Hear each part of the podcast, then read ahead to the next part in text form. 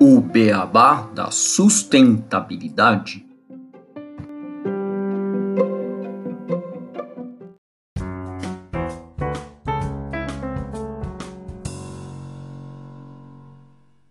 Olá, ouvinte do Beabá.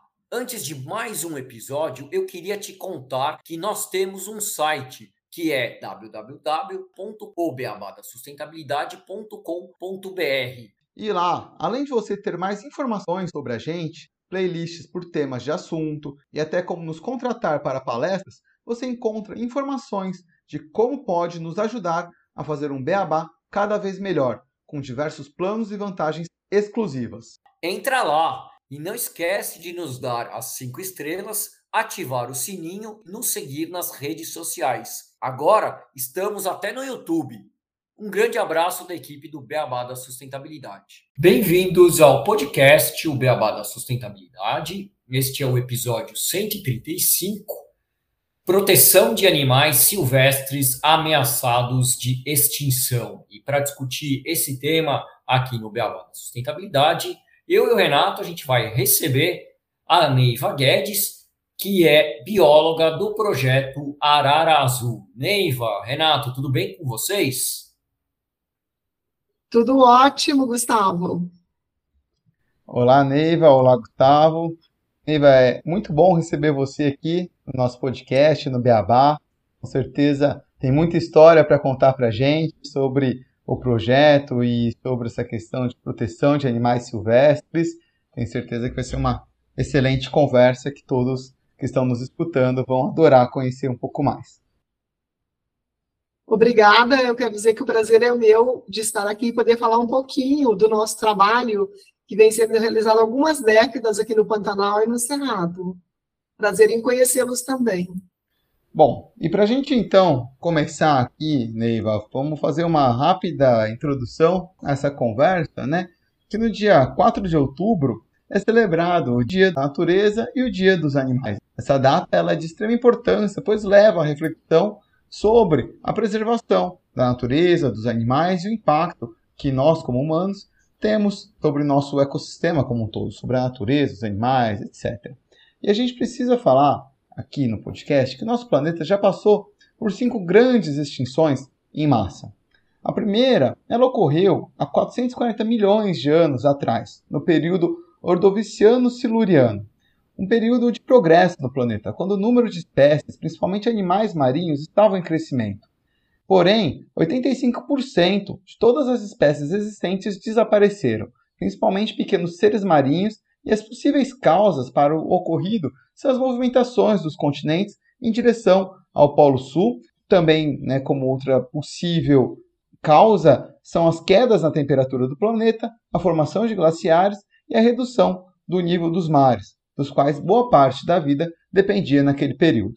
Bom, já a segunda extinção em massa, ela ocorreu cerca de 370 a 360 milhões de anos atrás, no período que é chamado de Devoniano.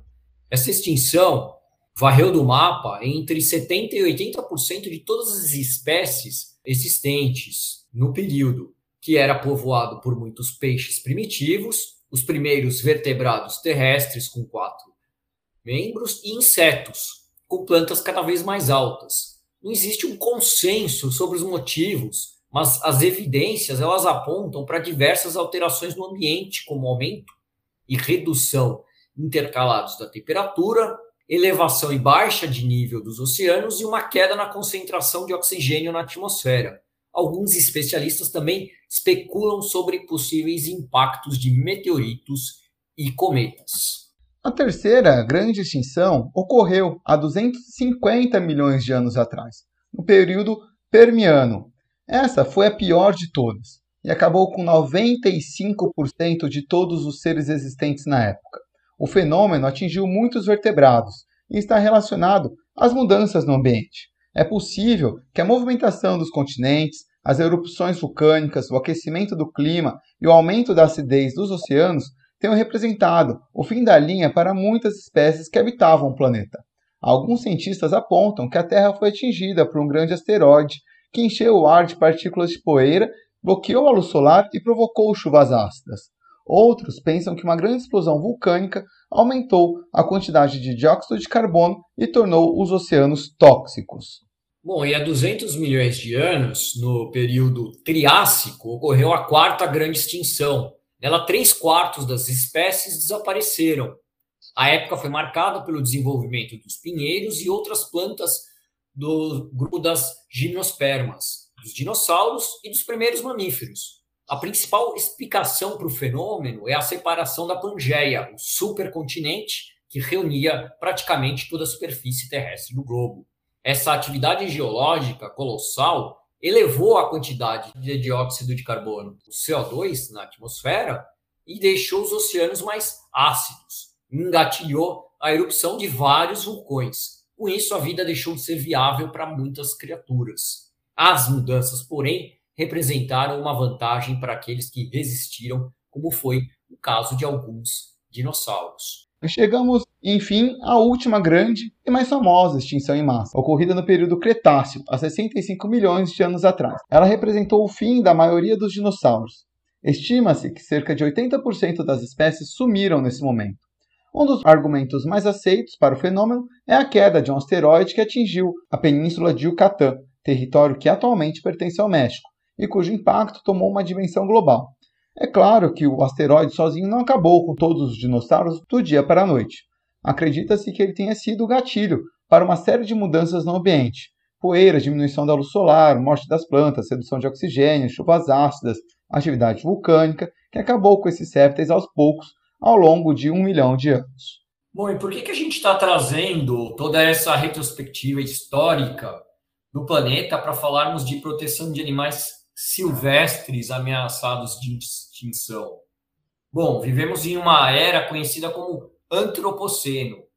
E desde 2022, alguns especialistas entendem que o nosso planeta está passando pela sua sexta extinção em massa. Porém, ao contrário dos episódios anteriores, as causas não são as mudanças ambientais fortuitas ou a chegada de asteroides. Dessa vez, a culpa é da humanidade. As pesquisas apontam que a atividade humana está por trás disso, e tudo só vem piorando nos últimos séculos. A mudança no uso da terra continua a destruir grandes porções de paisagens naturais. Os seres humanos já transformaram mais de 70% das superfícies terrestres e usam cerca de 3 quartos dos recursos de água doce. A atividade agropecuária é uma das principais fontes da degradação do solo do desmatamento, da poluição e da perda de biodiversidade. E isso, por sua vez, destrói o habitat de diversas espécies, que passam a competir pelos mesmos recursos cada vez mais escassos. Bom, Salvo, segundo fontes do ICMBio, trazemos uma lista aqui das espécies que estão em extinção no Brasil. A ararajuba, ariranha, baleia franco-astral, o boto cor-de-rosa, o cervo do Pantanal, o cuxiu preto, o macaco-aranha de cara preta, o lobo-guará, o mico-leão dourado, a onça pintada, entre diversos outros e também ao redor do planeta. A gente vai então conversar hoje com a Neiva para entender a importância de preservarmos essas espécies e como podemos ajudar na conservação da biodiversidade, explorando um dos mais antigos projetos e de sucesso no nosso país, que é o projeto Arara Azul. Bom, Neiva, chamando você aqui para nossa conversa, depois dessa introdução um pouquinho mais longa que o usual, eu queria que você nos contasse, primeiramente, um pouco da sua história e como que você foi parar no projeto Arara Azul. Então, Renato, a minha história com as araras é bastante antiga. Eu sou bióloga de formação, fiz biologia aqui na Universidade Federal de Mato Grosso do Sul. Inicialmente, desde adolescente, eu queria fazer medicina, mas por um percurso da vida, eu perdi meu pai muito cedo, ele tinha 47 anos e eu estava, na época, fazendo o terceiro ano em pré-vestibular. E acabei não passando no vestibular de medicina, ao mesmo tempo que eu precisei trabalhar para ajudar minha mãe que na ocasião ela estava grávida da minha irmãzinha de oito meses de gravidez, quando meu pai faleceu, e nós não ficamos numa situação financeira muito boa, então eu tive que trabalhar para ajudá-la. E nesta questão, eu só pude fazer daí cursos que fossem noturno, porque medicina era o dia inteiro. Então, aí eu começo a trabalhar e a única opção que eu tenho é fazer biologia, porque era um curso noturno. Na minha cabeça, eu ia fazer biologia para eliminar alguns créditos para quando a situação melhorasse eu fizesse medicina.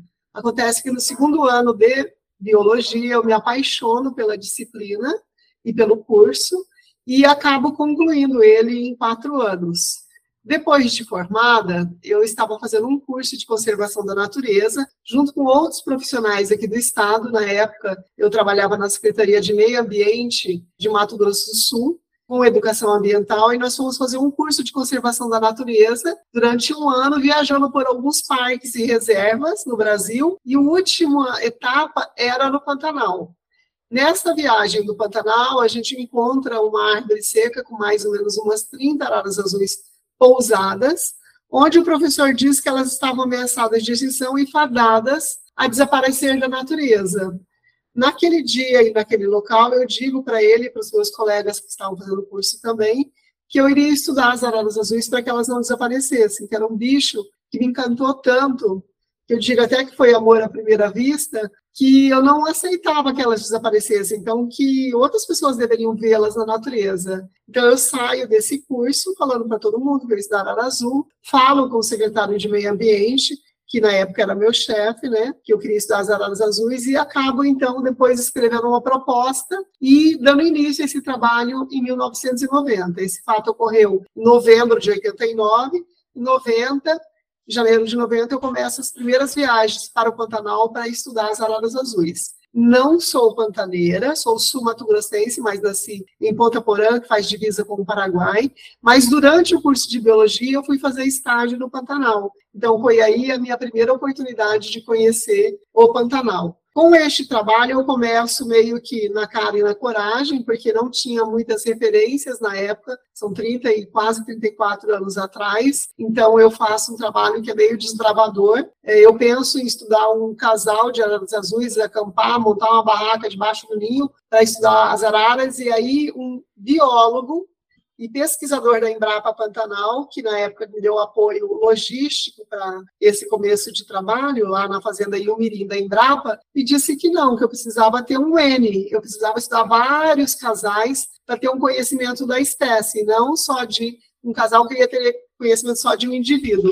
E aí que eu começo, então, esse trabalho com as araras azuis, numa iniciativa pessoal, mas já deixo claro que eu nunca fiz nada sozinha. Sempre contei com apoio de pessoas, de empresas, de instituição para realizar essa pesquisa, que já é bastante longa. Como é que era o panorama real total né, dessa espécie há, há 34 anos atrás? É. O que me despertou para o estudo com essa espécie foi quando o professor disse então que ela estava ameaçada de extinção. Existiam cerca de 1.500 indivíduos no Pantanal, uma população estimada em torno de 2.500 indivíduos na natureza como um todo. E os principais fatores que estavam levando essa espécie à beira da extinção era principalmente o tráfico, que havia sido muito grande na década de 80. A estimativa é que mais de 10 mil araras azuis foram retiradas da natureza naquela década, inclusive no Paraguai, onde ela também ocorria, assim como no Mato Grosso do Sul, Mato Grosso e Bolívia, na parte onde abrange o Pantanal, ela estava praticamente extinta já naquela época. E além do tráfico, que era muito grande para fazê-la como animal de estimação ou para comércio fora do Brasil, tinha também a descaracterização do ambiente por desmatamento e queimadas e a coleta de pena pelos indígenas que antigamente usavam as penas para fazer cocares e colares para os caciques e pajés, e aqueles cocares e colares duravam décadas. A partir do momento que passam a ser vendidos como souvenir, então aumenta a pressão sobre as araras, não só a arara azul, mas todas as outras espécies. Só que eles utilizam para esses cocares e colares, quando vocês veem, vocês podem observar, eles utilizam basicamente penas da cauda. E cada arara tem no máximo 12 penas na cauda se tiver íntegra. Então, vocês, quando verem um bocado, imagina quantas araras não foram necessárias para confeccionar aquele artefato. Isso, atualmente, já é proibido a venda no Brasil de cocares e colares, já fazem mais de cinco anos que hoje é proibido, embora a gente sabe que ainda ocorram, mas as populações indígenas e originárias ainda pode continuar fazendo para seus cerimoniais na sua cultura. Então, só é proibido a venda, mas nos atos culturais e dentro das aldeias, isso ainda continua sendo permitido. Então, juntando esses três fatores, o que a gente tinha é que a arara azul estava desaparecendo da natureza. Estava chegando um grupo, um tamanho de araras, um, é, apreensões grandes fora do Brasil, e na natureza elas estavam diminuindo. Então eu começo meus estudos nesse cenário, onde a gente praticamente não sabia nada da arara azul na natureza. Por exemplo, quantos ovos colocava, quantos filhotes que sobreviviam, o que exatamente se alimentavam, a gente achava, ah, ocorre no Pantanal, no Pantanal como um todo, que regiões do Pantanal? Então, esse estudo começa, naquela época, com a biologia básica da arara azul, tentando entender como era a vida dela na natureza, é, o que come, onde se reproduz, quanto tempo, como que é a formação dos casais, e depois, tendo esse conhecimento, já começando algumas atividades de manejo. Também, nesse começo, eu sempre imaginei que não adiantava só eu estudar as araras, eu era uma coisa muito insignificante para fazer esse estudo e conseguir a conservação. Então, desde o início, eu tentei envolver a população onde as araras azuis ocorriam, ou seja, os pantaneiros, fazendeiros e peões, e no cerrado também, para que eles ajudassem na conservação. Então, todo o conhecimento que eu ia adquirindo, eu não guardava para mim, eu já transmitia para eles, para que eles nos ajudassem a conservar. E isso teve muita efetividade. Na época, para vocês terem uma ideia, não tinha celular, não tinha luz elétrica nas fazendas, não tinha televisão, o meio de comunicação era o rádio, era o meio de comunicação mais importante que atingia a maioria das populações. Então, aquelas comunidades mais distantes, onde não tinha um transporte mais intenso, e você sabe que o Pantanal é uma área grande, cerca de 240 mil quilômetros quadrados, onde tem uma população, um número de população humana bastante baixo. São poucos indivíduos morando por vários quilômetros quadrados. Então, a comunicação naquela época era rádio, e principalmente alguns programas de rádio, onde as pessoas usavam para comunicação, tipo, ah, eu estou mandando um medicamento, eu estou mandando tantos bezerros ou tantos bois para serem vendidos, é, pega fulano em tal lugar. Era um programa na rádio, naquele momento de troca de informações. E eu, então, falei com, principalmente o programa que tinha maior audiência no Pantanal, e passei a dar informações para ele falar também e disseminar para a população do Pantanal como um todo. Isso foi muito bom, foi bem importante e ajudou, então, a disseminar as informações que a gente ia aprendendo e já compartilhando com os moradores. Bem interessante, Neiva. Só uma curiosidade aqui que me surgiu e que acho que você vai poder explicar melhor que qualquer um. A gente também tem as araras comuns. Já existia um conhecimento também a respeito delas? Quais são as principais diferenças entre as espécies? E você se usou de dados né, maiores assim para poder se embasar nesse estudo ou foi tudo sendo descoberto em conjunto ali? Não, na realidade, assim, no Brasil, originalmente a gente tem três araras azuis é, que são aparentadas, que são primas próximas, que são do gênero que a gente chama anodorrincus. A nossa arara azul, aqui do Pantanal e Cerrado, é chamada arara azul grande, ela ocorre no Pantanal como um todo, na Amazônia, na região do Carajás, ali no Pará, e também no Nordeste do Brasil, onde se encontram os estados de Tocantins, Piauí, Maranhão e Bahia. Essa era o grupo das grandes araras azuis. Ela é a maior representante da família dos periquitos, papagaios e araras. A outra prima dessa nossa arara azul grande é a arara azul de liar, que ela é endêmica da Bahia, ela ocorre no raso da Catarina, e ela tinha, na época, comecei os estudos em torno de 200 a 400 indivíduos apenas. E essa arara azul de liar, ela é um pouco menor que a nossa arara azul grande. A nossa tem até um metro de comprimento da ponta da cabeça à ponta da cauda, enquanto a arara azul de liar em torno de 70 centímetros. A prima delas, menorzinha e chamada arara glaucus, ela já estava extinta na natureza quando eu comecei os estudos. Ninguém encontrou ela nos últimos 50 anos e só tinham exemplares em museu dessa prima próxima das nossas araras azuis. E não se tinha mais nenhum registro na natureza, até hoje não se tem.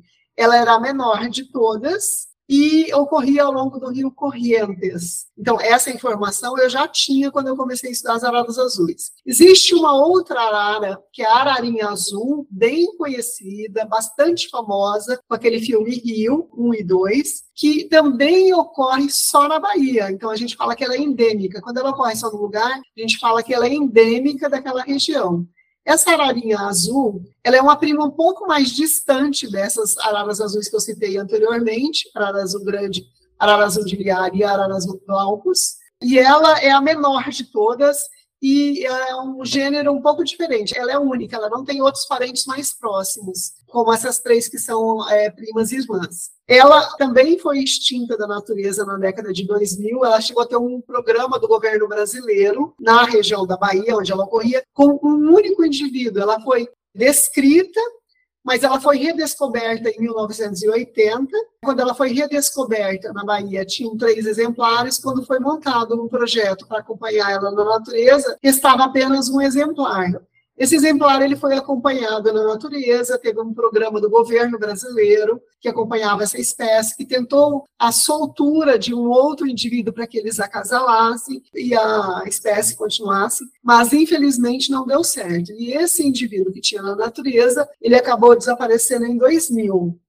Ele ficou com um grupo de araras em cativeiro, que anteriormente pertencia, o maior tamanho de grupo estava no Catar com um sheik, em torno de 70 indivíduos. E quando esse sheik faleceu, ele era jovem, mas ele faleceu em torno de 50 anos, há uns 5, 6 anos atrás. Essa coleção dele foi transferida para a Alemanha, e lá na Alemanha eles conseguiram reproduzir esses indivíduos. Em 2020, vieram algumas araras desse criador para o Brasil na região da Bahia, com um projeto coordenado pelo ICMBio, pelo governo brasileiro, e o ano de 2021 eles fizeram a reintrodução dos primeiros exemplares dessa ararinha azul na natureza. É, eles soltaram, se não me engano, 12 indivíduos, alguns continuam sendo monitorados até hoje, e a possibilidade até já de começarem a se reproduzir. Essa é a situação, então, da ararinha azul, uma outra prima mais distante, que forma o grupo das grandes araras azuis que a gente tem no Brasil. Uma pergunta, porque você falou um pouco de números em relação à quantidade de indivíduos, 2.500, 200, 1, 12, 3. Quando a gente está falando de extinção, para entender um pouco esses números, 2.500 já é um número de um risco muito grande, pouco, como, é assim, para explicar para os nossos ouvintes que, e, para a gente que é leigo? Exatamente. É, você vê, você, você, tinha três na natureza, quando montou um projeto e foi estudar, já tinha só uma, foi monitorada há 11 anos, tentaram reprodução, tentaram soltura e não teve jeito, ela desapareceu da natureza e depois em cativeiro é que conseguiram recuperar e devolver para a natureza. E isso é um projeto extremamente caro. Então, ela desapareceu da natureza e voltou agora. 2.500 indivíduos, dependendo da espécie, pode ser muito crítico. E aí a gente está falando então da arara azul grande, que é uma espécie que na natureza ela depende basicamente de duas ou três espécies vegetais para a sobrevivência dela. Quais são essas espécies? Aqui no Pantanal, são duas espécies de palmeiras que basicamente mantêm a alimentação dela o ano inteiro. Uma delas é responsável por mais de 80% da alimentação, desde que os filhotes nascem até os indivíduos adultos morrerem. E a outra, ela tem um pico de produção de frutos de setembro a janeiro. Então, ela, assim, só tem uma variação na alimentação num período do tempo, de quatro a cinco meses por ano. O resto, uma planta vai manter a alimentação dessas araras. Isso é muito crítico, porque quando a gente teve as queimadas no Pantanal agora, e essas palmeiras foram queimadas, e os frutos dessas palmeiras levam anos para serem produzidos, o bicho passa fome. E aí começam a ter problemas. Além disso, ela precisa de grandes cavidades para se reproduzir ela usa para se reproduzir escavar pequenos buracos em árvores vivas que tem um pica-pau, que tem uma quebra de galho, que deixa o exposto o miolo da árvore, e aí ela vai lá, escava e faz uma grande cavidade, porque eu já falei, ela tem um metro de comprimento, para que ela caiba lá dentro com o seu filhote. Então, essas árvores do Pantanal, embora a gente tenha várias espécies de árvores que ficam grandes, nem todas têm a condição de formar grandes cavidades, porque são muito duras. Então, poucas espécies têm essa característica de miolo mole.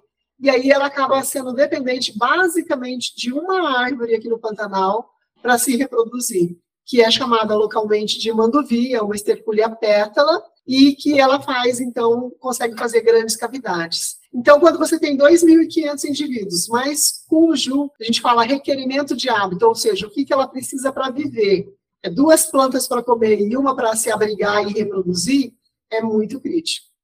É muito crítico. Aí você vai estudar ela na natureza, vê que ela põe ovos, começa a se reproduzir aí com 7 a 9 anos de idade.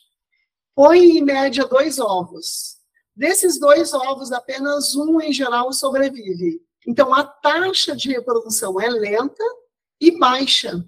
Porque na natureza você tem bicho que come ovo, bicho que come filhote. Então, a sobrevivência desses filhotes é bem dura na natureza. Se você tem aí 100 casais tentando se reproduzir, 70, 75% vão conseguir fazer a postura de ovos, Desses ovos que elas vão colocar em torno de 40%, 50% vão conseguir nascer os filhotes, e desses, em torno de 40%, 50% é que vão sobreviver. Então, aí de 100 casais tendo filhotes, 30 talvez vão conseguir ter filhote. É muito baixo. E aí, esse número de 2.500 é muito crítico. É diferente se você tem uma outra espécie que se reproduz com mais frequência, com uma idade mais jovem e põe uma maior quantidade de ovos. Por exemplo, a ararinha azul ela pode pôr até quatro ovos. Ela começa a se reproduzir mais cedo. Então, embora ela tenha sido extinta, ainda você consegue ter uma biologia mais maleável para aumentar mais rapidamente do que o arara azul. Então, tem todos esses critérios que têm que ser levados em consideração quando os pesquisadores e o ICMBio e a própria IUCN que é a União Internacional para a Conservação da Natureza, estabelecem os critérios para dizer se uma espécie, ou vão avaliar, está ameaçada ou não. Não é só números, mas são os fatores que afetam, que levam ela à ameaça e as próprias características da espécie. E Neve, falando de todos esses desafios que você trouxe, né, e explicando um pouco o que caracteriza a espécie estar ou não em extinção, hoje, após 33, 34 anos de existência do projeto, como que a gente está? A gente já pode falar que a arara azul está livre de um risco de extinção ou ainda é um animal que está sob ameaça?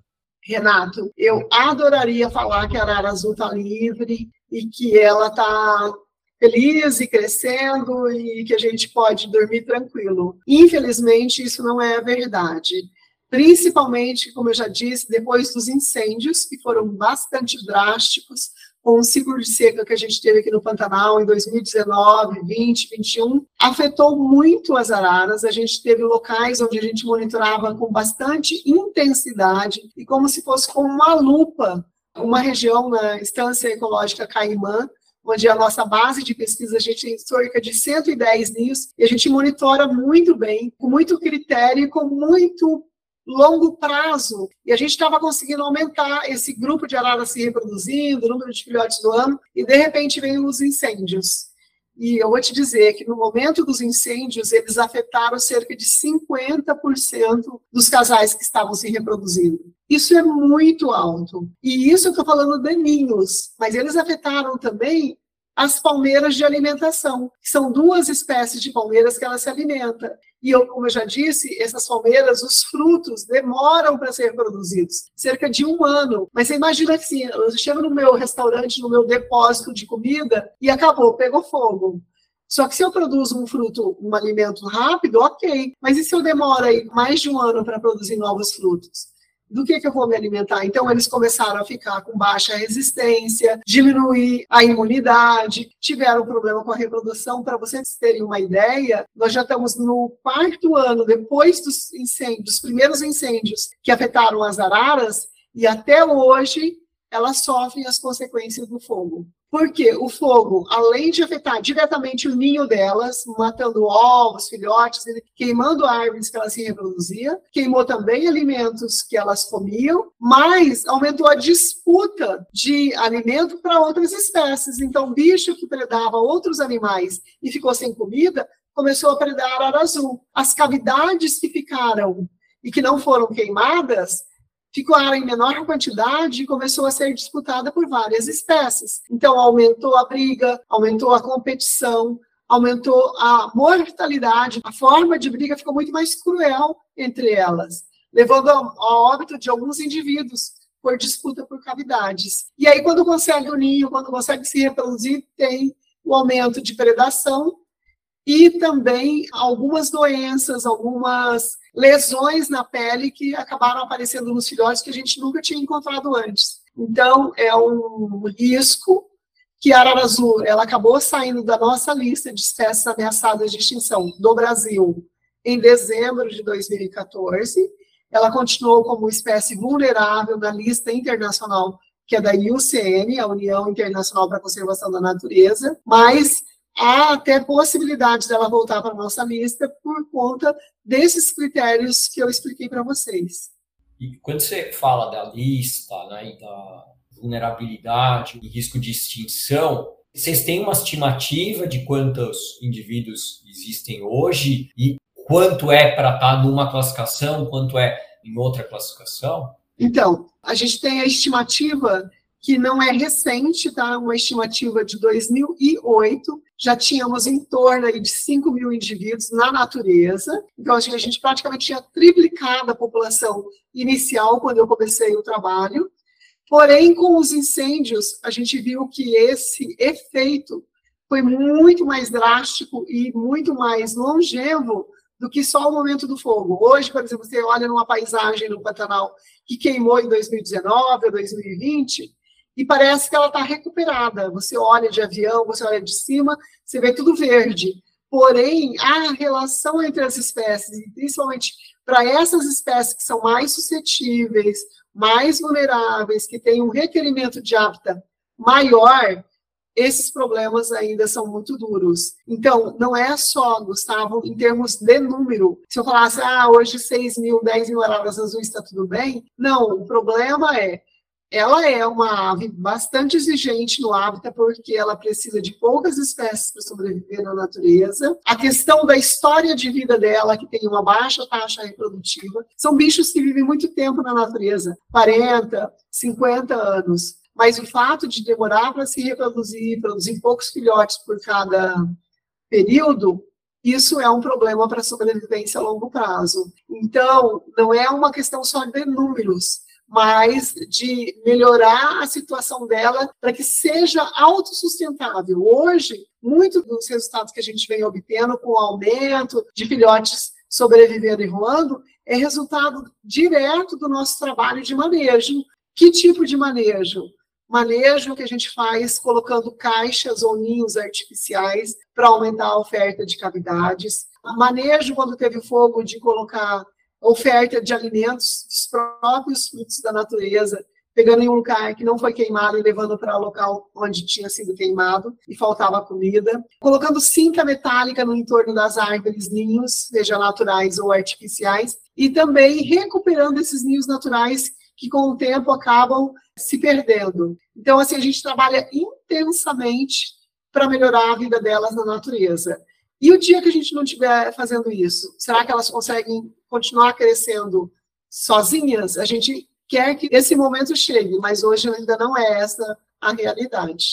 Neiva, você falou aí bem sobre o incêndio do Pantanal que a gente teve, que foi uma grande devastação, afetou bastante o projeto, né, inclusive as araras azuis. E a gente consegue ver, até pegando um pouquinho ali da introdução, como que o ser humano né, vai afetando as espécies e como que outros animais vão dependendo de outras espécies, às vezes até de outros animais, e como que eles vão preservando a natureza, né? Às vezes plantando uma árvore, né? espalhando suas sementes, etc.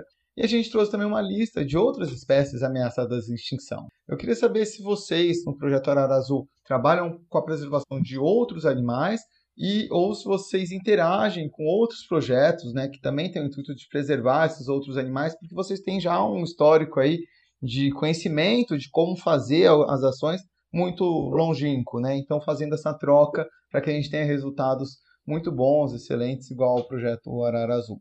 Sim, Renato, a arara azul é nossa espécie bandeira, ela é principal, mas ela não vive sozinha na natureza.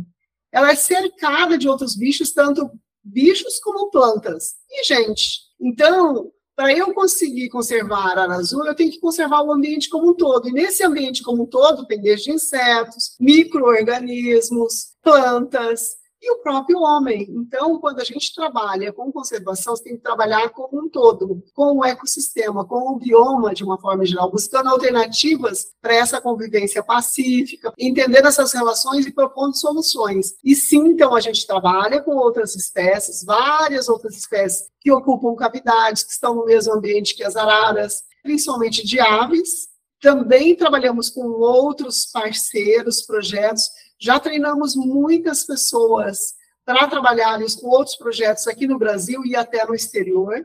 O nosso projeto ele serve de referência para vários outros países também. Então, há sim uma troca intensa de informação e de conhecimento, porque sozinho ninguém vai a lugar nenhum. Se a gente for chegar em algum lugar, vai ser todo mundo junto.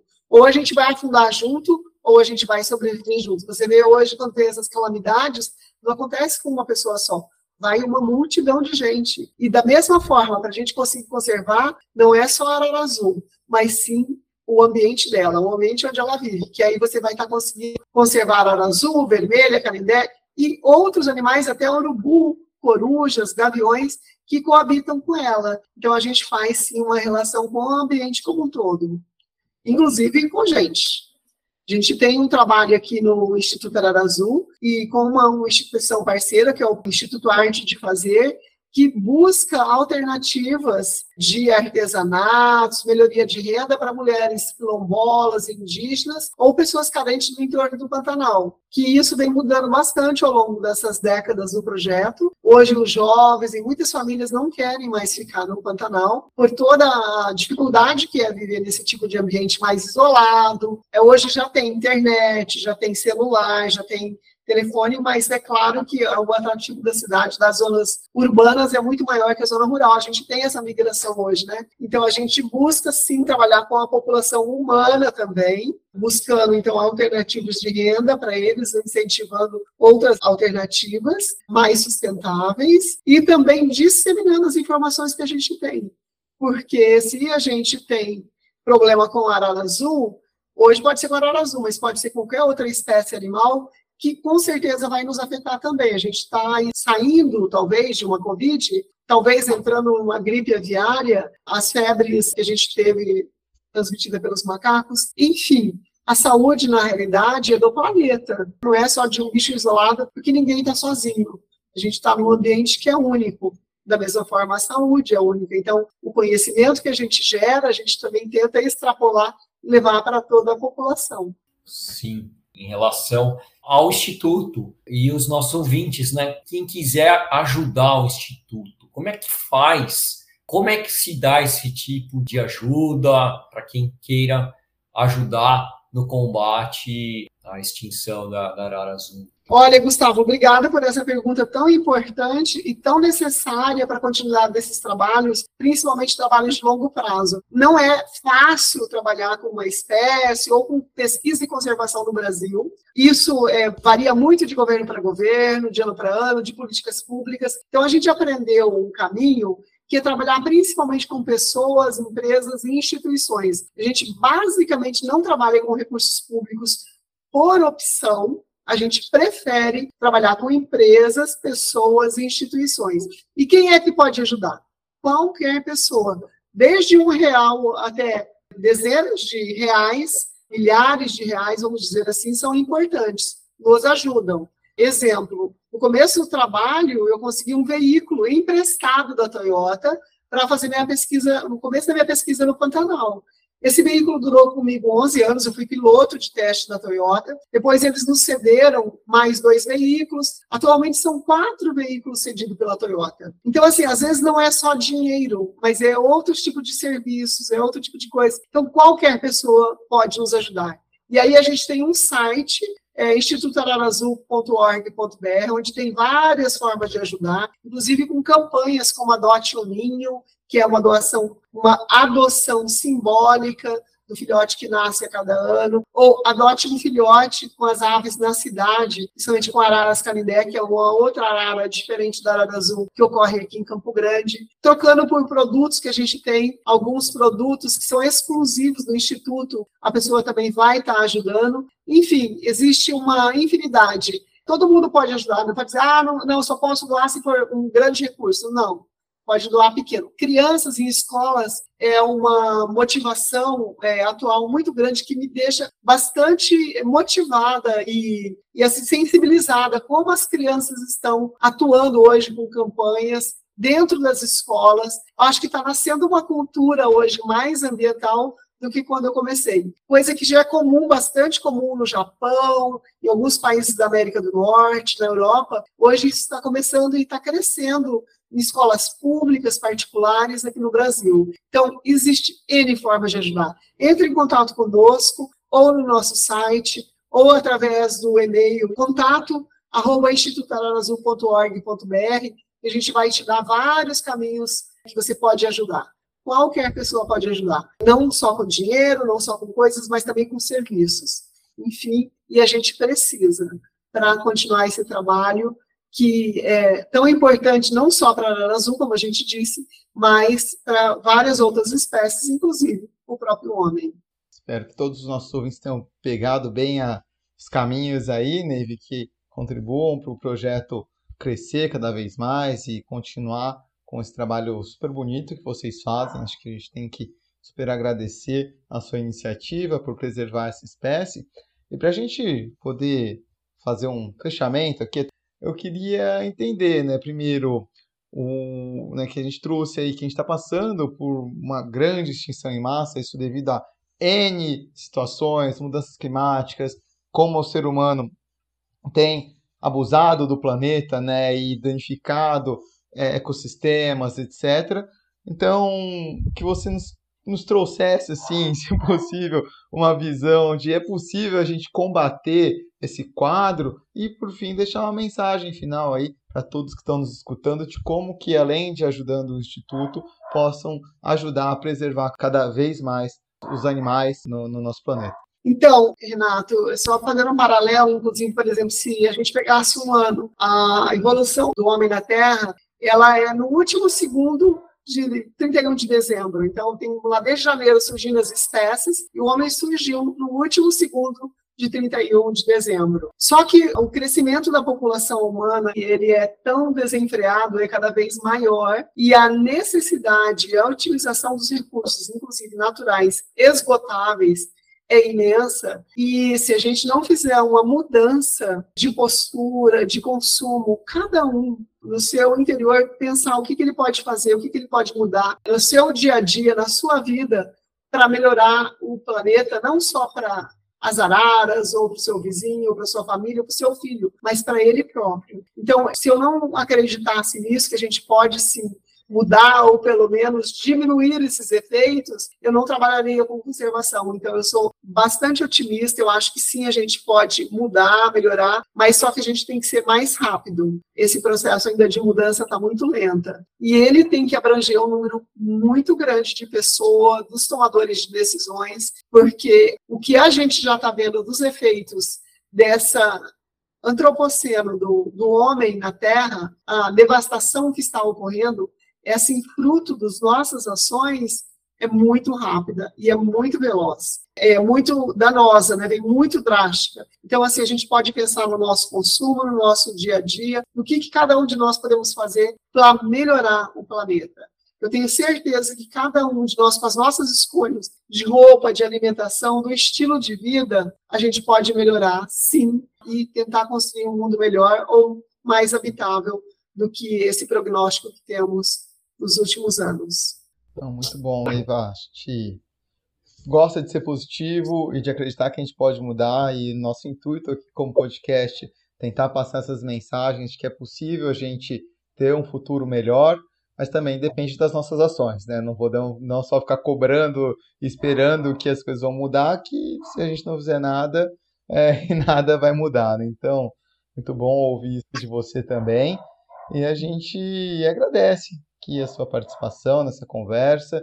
Fica de portas abertas para que você retorne e a gente possa fazer mais vezes outros conteúdos, né, Gustavo? Não só falando sobre Arara Azul, mas enfim, sobre o projeto e outras é, iniciativas também que vocês possam vir a ter.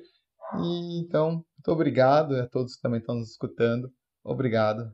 Até o próximo episódio. Muito obrigada, Renato. Eu gostaria de agradecer o convite de vocês, a quem está nos ouvindo. É muito legal hoje essas outras diferentes formas de você se comunicar, e podcast é muito legal por causa disso, que você pode ouvir em qualquer lugar, em qualquer momento, né? E dizer um muito obrigado para nossos parceiros e patrocinadores, em especial a Fundação Toyota do Brasil, que foi criada depois do nosso trabalho inicial de piloto de teste da Toyota, e que tem nos apoiado grandemente nos trabalhos aqui no Pantanal e no Cerrado, além da Universidade Uniderp, a Caimã, o Zoológico de Zurique e as outras milhares de pessoas que podem vir a se somar conosco, os seus ouvintes aí. Muito obrigada pela oportunidade. Obrigado, Neiva. A gente agradece também a sua participação aqui, porque a gente adora divulgar esse tipo de projeto aqui no podcast, né? E realmente trazer melhoria para o mundo e buscar um mundo cada vez mais sustentável. E agradecer novamente aos ouvintes, dizer para dar cinco estrelas lá no, no Spotify e que aqui o Beabá é sustentável. Até o próximo episódio.